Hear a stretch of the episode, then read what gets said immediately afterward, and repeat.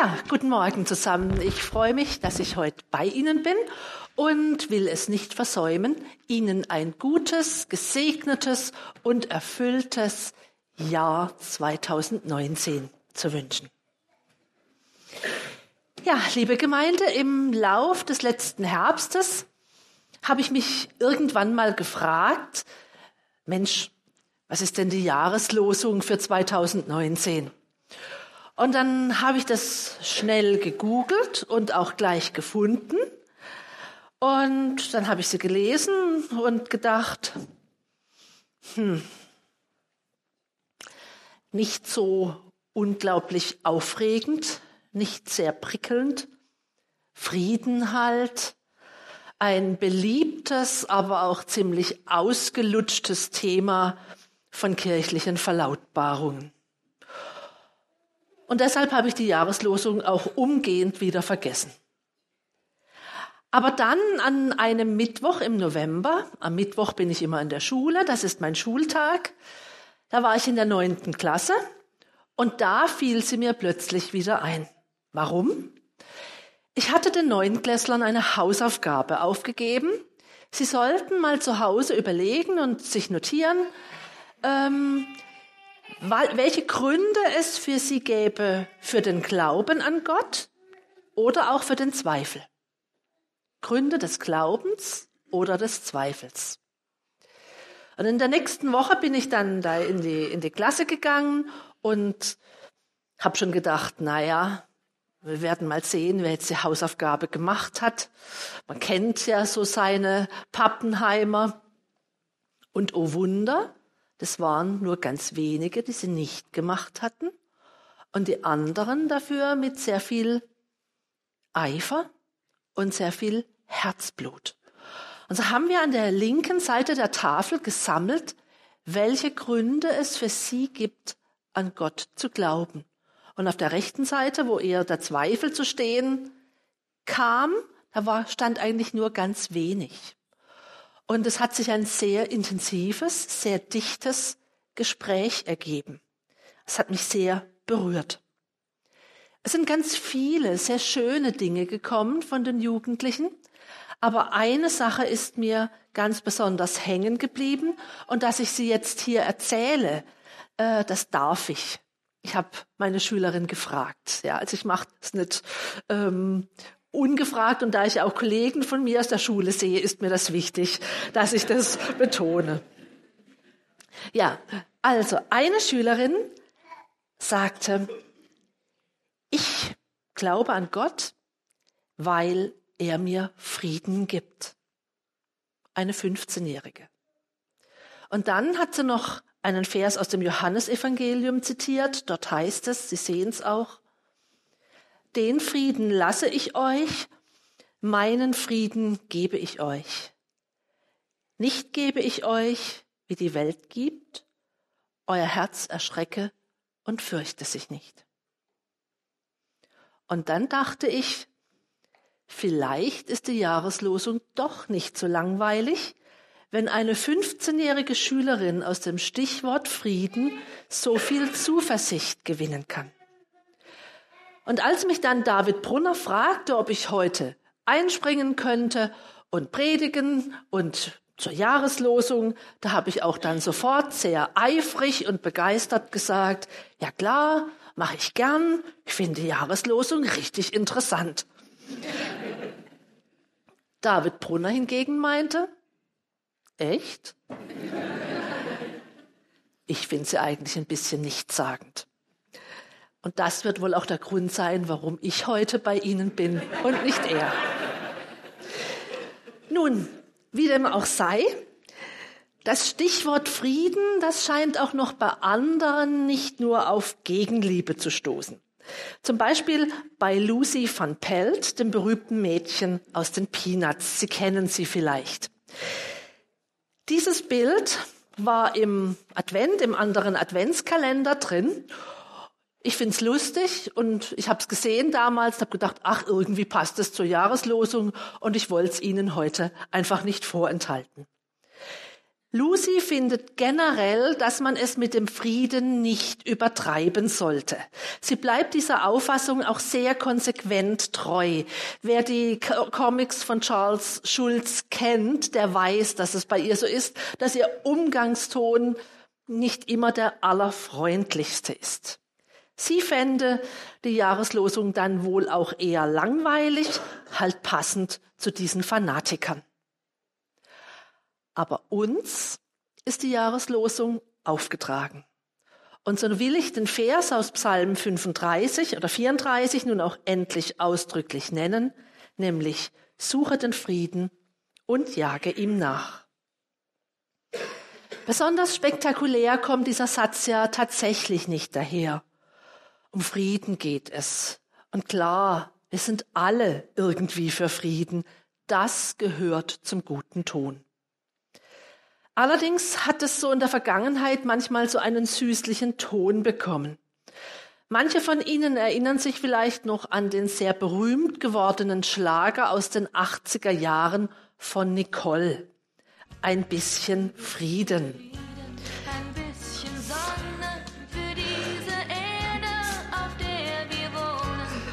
Das ist jetzt eine spontane Einblendung. Vielen Dank. Im ersten Gottesdienst hatten wir das noch nicht.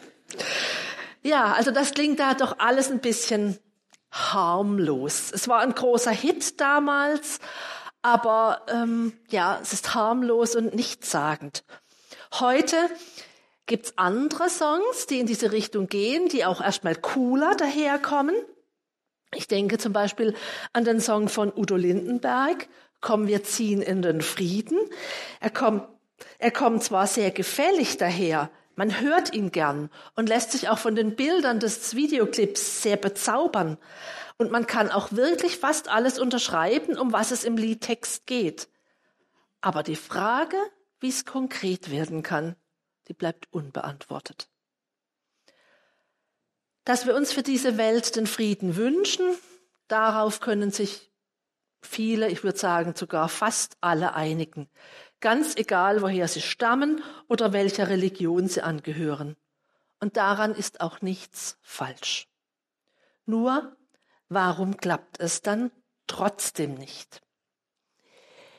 Weil wir, ich habe jetzt mal so ein bisschen noch eine andere Folie genommen, weil da so dieses Aktive da drin ist. Der schmeißt mit, ist ein sehr berühmter Künstler. Sie haben von dem vielleicht schon gehört. Banksy heißt er. Das war diese berühmte Geschichte, von, der ein Bild wurde von ihm wurde verkauft und das hat sich dann vernichtet. Und das ist der gleiche Künstler und ich habe ihm jetzt mal die Jahreslosung noch dazu gegeben. Ich weiß nicht, ob er es täte, aber ich habe ja da auch eine gewisse Freiheit. Da ist so eine Aktion auch drin. Ja, also warum klappt es trotzdem nicht? Weil wir dabei meist vor allem an den äußeren Frieden zwischen Menschen und Völkern denken und den inneren Frieden vergessen, der doch die Voraussetzung jedes äußeren Friedens ist.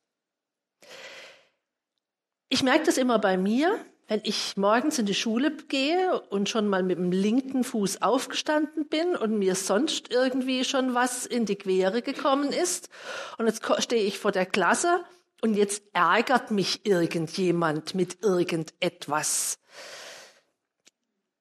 Wenn ich in dieser Gestimmtheit bin, dann fällt es mir sehr schwer, friedlich und gechillt und entspannt darauf zu reagieren, sondern da passiert es dann schon leicht, dass man gleich dann so eine Stimmung in der Klasse, in der Gruppe hat, die man eigentlich nicht will. Und ich glaube, dass Sie das auch kennen. Wenn man schon genervt ist, dann ist das mit dem Frieden ziemlich schwierig. Ich will es mal so steil sagen.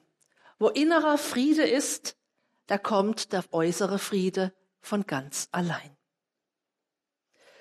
Doch was ist mit dem Begriff Frieden überhaupt gemeint? Was wird in der Bibel darunter verstanden? Und zwar über diesen Psalmvers hinaus. Er zieht sich ja durch die ganze Bibel, kommt an unzähligen Bibelstellen vor. Und hier hilft es, wenn wir uns in den Bereich der Ursprachen begeben. Ich vermeide es in der Regel in Predigten zu belehren, weil das keine Belehrungen sein sollen sondern Ermutigungen. Aber hier kann ich jetzt die Lehrerin doch nicht so ganz verleugnen.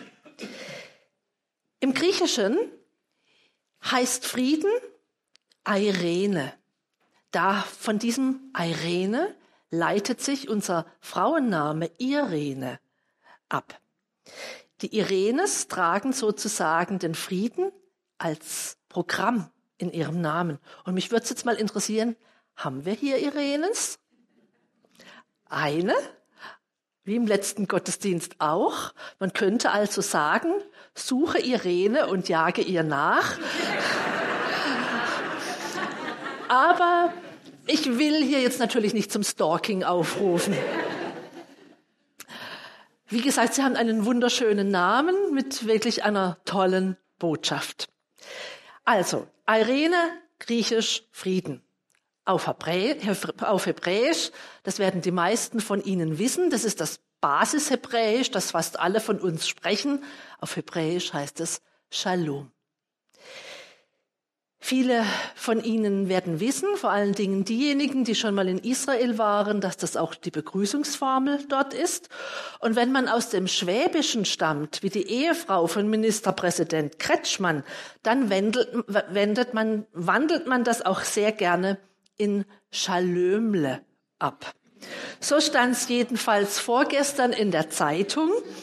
Auf einer Israelreise soll die Ministerpräsidentengattin die Delegation jeden Morgen konsequent und freundlich mit Schalömle begrüßt haben. Naja, egal. Ob Shalom oder Schalömle, dieses Wort ist einer der wichtigsten, lebensveränderndsten und herausforderndsten Begriffe der ganzen Bibel.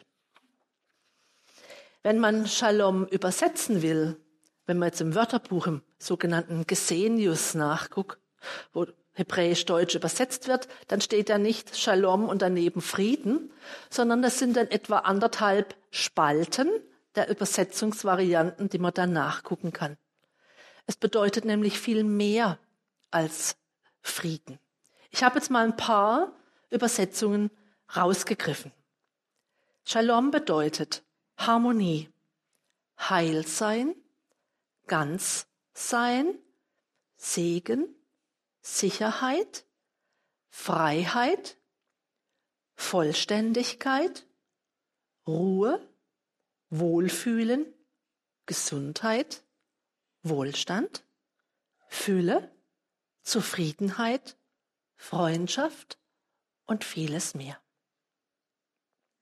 Und selbst diese vielen Begriffe werden der Bedeutung dessen, was Shalom wirklich meint, nicht gerecht. Shalom ist mehr als die Abwesenheit von Kampf, von Streitigkeit, von Konflikten.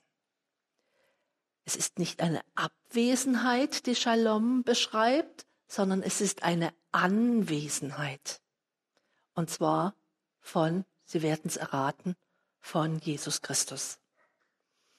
Er gibt uns Ruhe, er nimmt uns die Angst inmitten aller Brüche und Gebrochenheiten unseres Lebens. Er ist es, der wahren Frieden schenkt inmitten des Sturms. Gehen wir noch mal zurück zu meiner Schülerin. Ich glaube, sie hat es verstanden. Sie hat eine Art von Frieden gefunden, den die Welt ihr nicht geben kann. Dabei macht die Welt so viele Angebote für das, was uns zufrieden machen soll. Zum Beispiel, wenn du erst den richtigen Partner oder die richtige Partnerin gefunden hast, dann wird alles besser. Oder wenn du einen anderen Partner oder eine andere Partnerin gefunden hast. Oder such dir einen neuen Job, dann wird's besser, dann wirst du zufriedener sein. Oder such dir einen, bei dem du mehr verdienst, dann ist das, das das Geld das Heilmittel gegen alle Sorgen. Und schau, dass du Ansehen erwirbst und Erfolg. Wenn du das erlebst, dann wirst du spüren, du bist richtig zufrieden. Auf diese Versprechen fallen wir sehr gerne rein und wir jagen ihnen nach. Gescheiterte Ehen und Herzinfarkte sind nicht selten das Ergebnis dieses Jagens. Wir übersehen, dass all das, was uns Zufriedenheit und Freude und Wohlstand und weiß ich was versprechen soll, ja oft auch Quelle des Unfriedens ist. Am Arbeitsplatz geht's eben nicht nur spaßig zu. Auch in den Ehen ist es immer nicht nur lustig.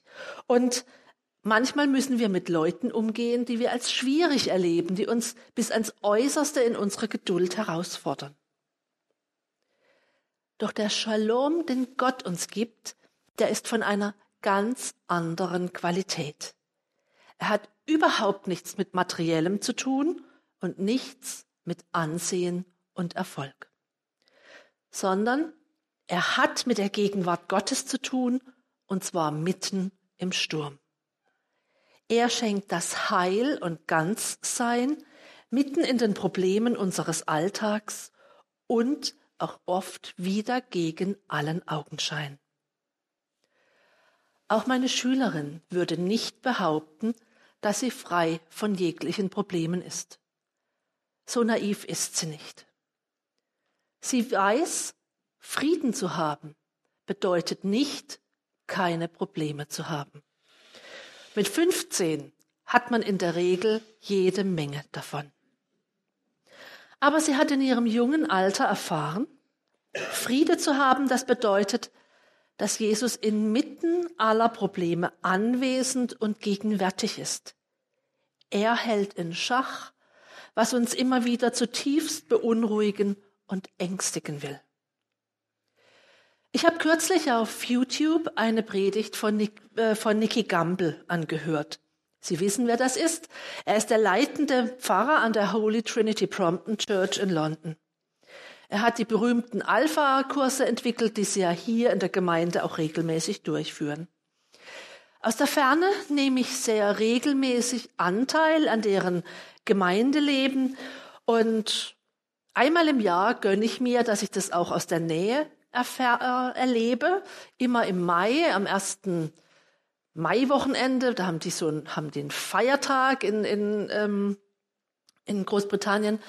Da findet deren großartige Leadership-Konferenz in London in der Royal Albert Hall statt. Und da bin ich in den letzten Jahren eigentlich immer hingefahren. Und das ist für mich einfach großartig, anregend, ermutigend. Und ich glaube, ich könnte meinen Dienst nicht so tun, wie ich ihn tue, wenn ich diese geistliche Anregung, dieses Futter nicht hätte. Jedenfalls in dieser Predigt erzählt er davon, dass er gemeinsam mit ein paar anderen Leuten einen Krankenbesuch gemacht hat bei einer ehemaligen Mitarbeiterin des pastoralen Teams. Diese hatte einige Monate zuvor einen sehr, sehr schweren Unfall gehabt, infolgedessen sie künftig von nun ab vom Hals abwärts gelähmt sein wird. Das ist eine sehr bedrückende Situation, das können Sie sich vorstellen. Dieses Team besuchte sie also im Krankenhaus und die Leute beteten miteinander und für diese Mitarbeiterin. Und Gamble hat dann den Frieden beschrieben, der sich im Krankenzimmer ausgebreitet hat. Und einige Tage später kam ein Dankesbrief von dieser Dame an das Besuchsteam mit folgenden Worten.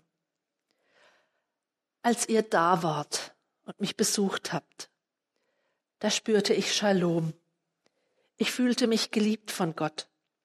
Seine Liebe und sein Friede durchfloss meinen Körper inmitten der grässlichen Umstände meines Lebens. Seine Liebe, sein Friede durchfloss meinen Körper inmitten der grässlichen Umstände meines Lebens. Wenn ich Sie jetzt fragen würde, ob es Probleme und Sorgen auch in Ihrem Leben gibt, ja vielleicht sogar grässliche Umstände, dann werden vermutlich einige hier drin sagen oder innerlich nicken, ja, so ist es. Die einen kämpfen an ihrer Arbeitsstelle, anderen in der Schule. Bei wieder anderen ist die Beziehung in gefährliche Gewässer geraten. Und manche sind krank und kämpfen um Gesundheit und Leben. Doch, ich sage das jetzt auch mal so steil, auch, doch ob man Frieden hat oder nicht, das ist davon nicht abhängig, sondern es ist abhängig davon, ob Jesus in meinem Leben gegenwärtig ist. Denn er gibt uns eine Art von Frieden, wie ihn die Welt uns niemals geben kann. Er schenkt ihn uns, wir müssen ihn nicht selbst produzieren. Und in seiner Gegenwart können wir auch Frieden mit uns selbst machen. Obwohl manche Umstände nicht so sind, wie wir es uns wünschen, und obwohl wir auch selbst nicht immer so sind, wie wir gerne wären. Auch hier erinnere ich mich an eine Stunde in der siebten Klasse zum Thema Reformation. Ich habe zu den Schülern und Schülerinnen gesagt, ihr müsst euch vorstellen, der Martin Luther, der hat gemerkt, ich bin Gott recht. Ganz egal, wie ich bin, ich bin Gott recht. Und dann hat er festgestellt, wenn ich Gott recht bin, dann kann ich auch mir selbst recht sein. Dann kann ich selbst Frieden mit mir machen. An diese Gruppe saß vor mir, war ganz still, und so ein zartes Siebtklässlermädchen hebt den Finger und fragt, wie merkt man das, dass man Gott recht ist? Das sind die großartigen Momente im Religionsunterricht und deshalb mache ich es so gern. Die Frage, die dieses Mädchen mir gestellt hat, gebe ich Ihnen jetzt mal mit als kleine Hausaufgabe. Das mache ich ja so gern. Ja, wenn wir Gott recht sind, dann können wir auch uns selbst recht sein. Ihr Lieben, es ist unglaublich befreiend, diesen Frieden, diesen Shalom zu haben. In diesem Frieden finden wir wahren und echten Trost. Doch jetzt kommt die Preisfrage. Wie kommt man an diesen Frieden oder wie kriegt man ihn zurück, wenn er einem abhanden gekommen ist? Mir jedenfalls kommt er immer wieder abhanden. Wie funktioniert das mit dem Suchen und Nachjagen? Eigentlich ist es ganz einfach. Diesen Frieden erhalten wir als Gabe des Heiligen Geistes. Wenn Sie das Neue Testament lesen, werden Sie ganz viele Stellen finden, wo das immer wieder heißt, die Frucht des Heiligen Geistes ist Frieden. Und dieser Geist hat auch so einen Weg, wie er, es gibt einen Weg, äh, wie er zu uns kommt, wie er zu uns findet. Und dieser Weg ist gleich geblieben, seit den Zeiten des Neuen Testamentes bis heute. Er findet den Weg zu uns durch das Lesen der Bibel, durch Gebet, durch Gemeinschaft und Lobpreis.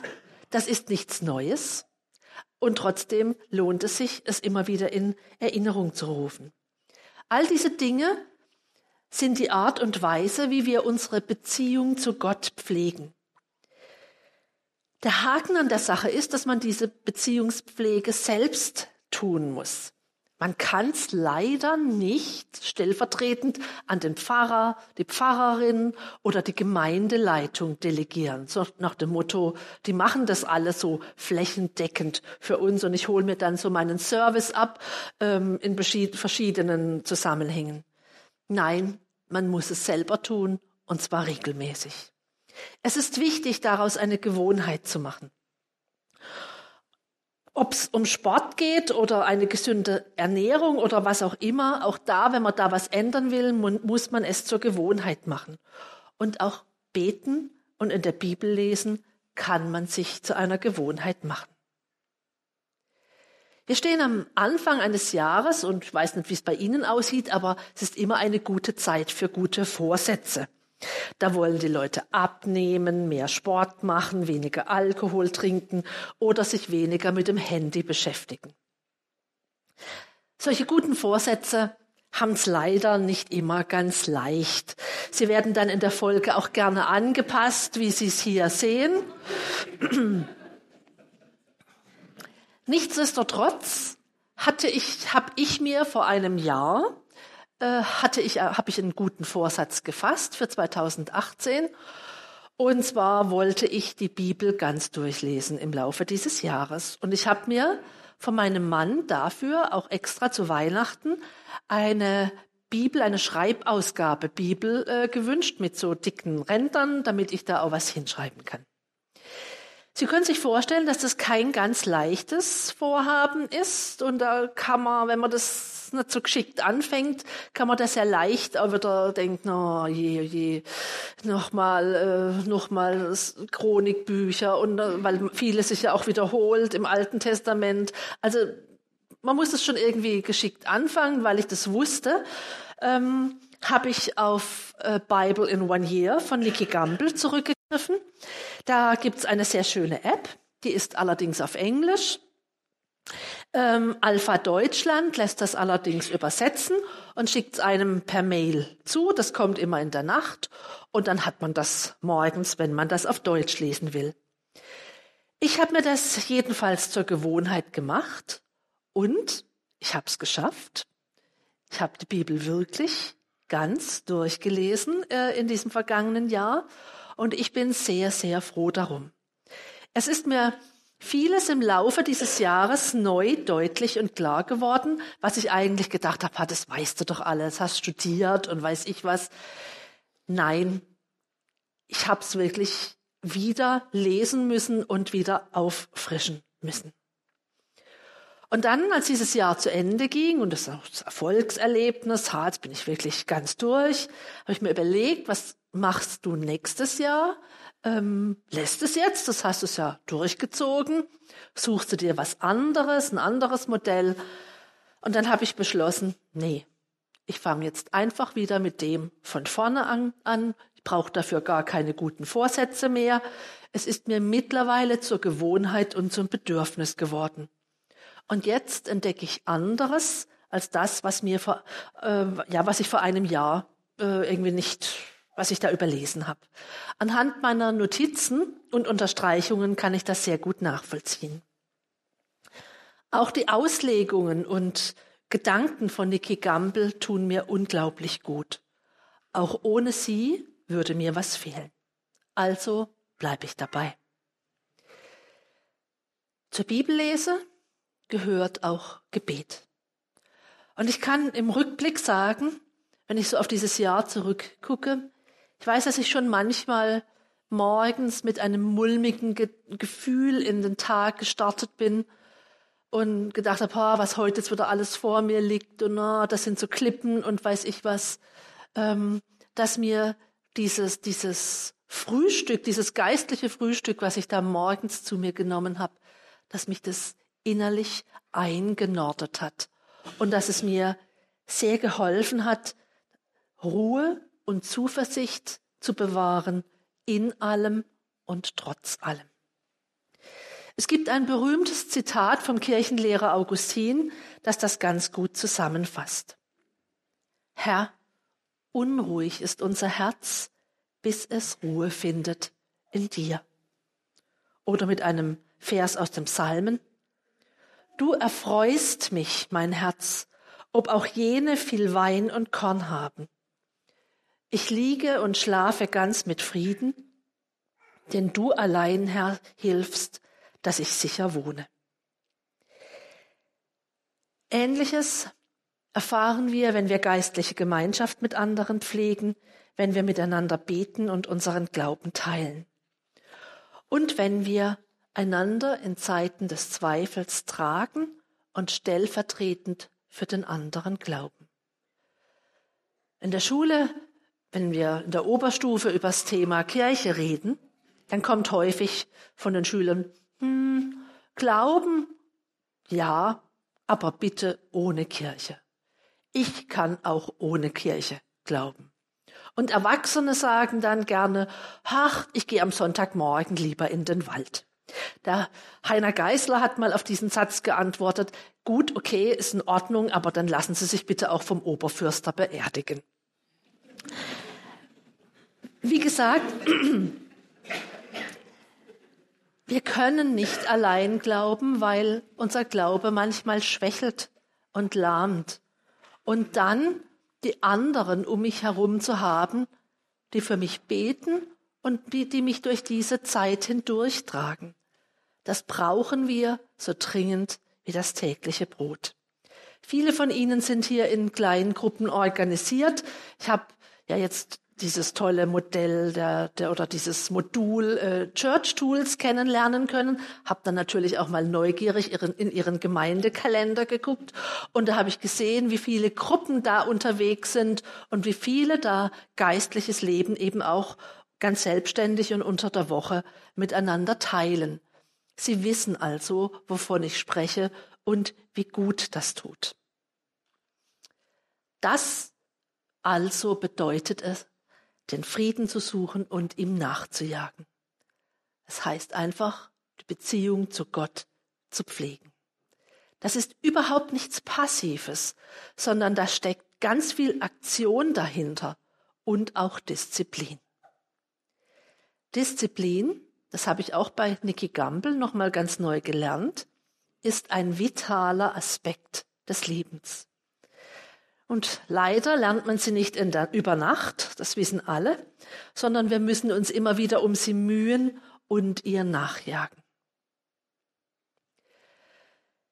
Liebe Gemeinde, in unserer Welt herrscht ein Mangel an Shalom. Deshalb ist sie, wie sie ist. Doch nach diesem Frieden sehen sie sich und sie kann diese Sehnsucht doch nicht benennen. Und sie weiß nicht, wo und bei wem diese Sehnsucht gestillt werden kann. Deshalb suchen Menschen oft so verzweifelt nach dem, was nicht satt macht. Sie streben nach dem, was es nicht wert ist, dass man danach strebt. Sie streben nach etwas, was den inneren Aufruhr der Seele nicht zu stillen vermag. Wie würde sich unsere Welt ändern, wenn wir unseren Frieden dahin mitnehmen würden, wo wir sind. Nicht nur im privaten, im Hauskreis oder in der Kirchengemeinde, sondern eben hinaus in die Welt, wo wir uns die ganze Woche ja auch aufhalten. Deshalb suche und bringe den Frieden dahin, wo du hingehst, morgen, übermorgen, nächste Woche, nächsten Monat. Das ist die Schule, der Arbeitsplatz, Familie, der nichtchristliche Freundeskreis, sowas soll es ja geben, das Sportstudio, den Verein. Bringe ihn dahin dadurch, wer du bist und wie du bist. Dadurch, wer du bist und wie du bist. Dieser Friede, den uns Gott schenkt, das ist nicht etwas, was wir haben und dann schön geizig draufsitzen und für sich behalten, behalten, sondern er sollte förmlich aus uns herausquellen und die Welt verändern, in der wir uns bewegen. Jesus hat das als eine Art Berufung auf unser aller Leben gelegt. Er hat das in, den Bergpre in der Bergpredigt mit diesem schönen Wort vom Salz und vom Licht auf den Punkt gebracht. Es heißt dort, Ihr seid das Salz der Erde. Wenn nun das Salz nicht mehr salzt, womit, womit soll man salzen? Ihr seid das Licht der Welt. Es kann die Stadt, die auf dem Berg liegt, nicht verborgen sein. Man zündet auch nicht ein Licht an und stellt es unter einen Scheffel, sondern auf einen Leuchter. So leuchtet es allen, die im Hause sind. So lasst euer Licht leuchten vor den Leuten, damit sie euren Vater im Himmel preisen. Ihr Lieben, das ist eure Berufung. Diesen Shalom, den die Welt nicht kennt, unter die Leute zu bringen. Und zwar, indem wir uns des Evangeliums nicht schämen, auch nicht beim Friseur und auch nicht beim Evangelium. Ich merke das selber immer wieder, dass ich mich manchmal überwinden muss, wenn man mich fragt, was machen Sie beruflich? Und dann sage ich, ich bin Pfarrerin. Und dann, oh, so, also erstmal so eine leichte, mm, ja, so ein Staunen, aber auch erstmal so Verunsicherung. Auch ich muss das, muss mich da immer wieder auch ein bisschen überwinden, mir einen Schubs geben und dem nicht ausweichen. Es ist unsere Aufgabe in dieser Welt, in diesem Leben, Jesus hochzuhalten und ihn zu ehren. Das ist nicht eins der Dinge, die wir tun sollen, sondern es ist das Ding, um das sich alles dreht. Deswegen treffen wir uns hier am Sonntagvormittag. Das ist der Zweck und der Auftrag von Kirche. Wir wollen, und ich glaube, dass wir uns hier alle sehr einig sind, dass Jesus, dass Leute Jesus kennen, denn wenn sie das tun, dann wissen und erfahren sie, was Shalom ist. Deshalb gehen Sie in das Jahr 2019 als Gesegnete des Herrn, mit einem Frieden im Herzen, den die Welt nicht geben kann. Ein Frieden, der Sie ruhig bleiben lässt, inmitten auch der grässlichsten Umstände des Lebens. Möge auch Ihr unruhiges Herz Ruhe finden in ihm.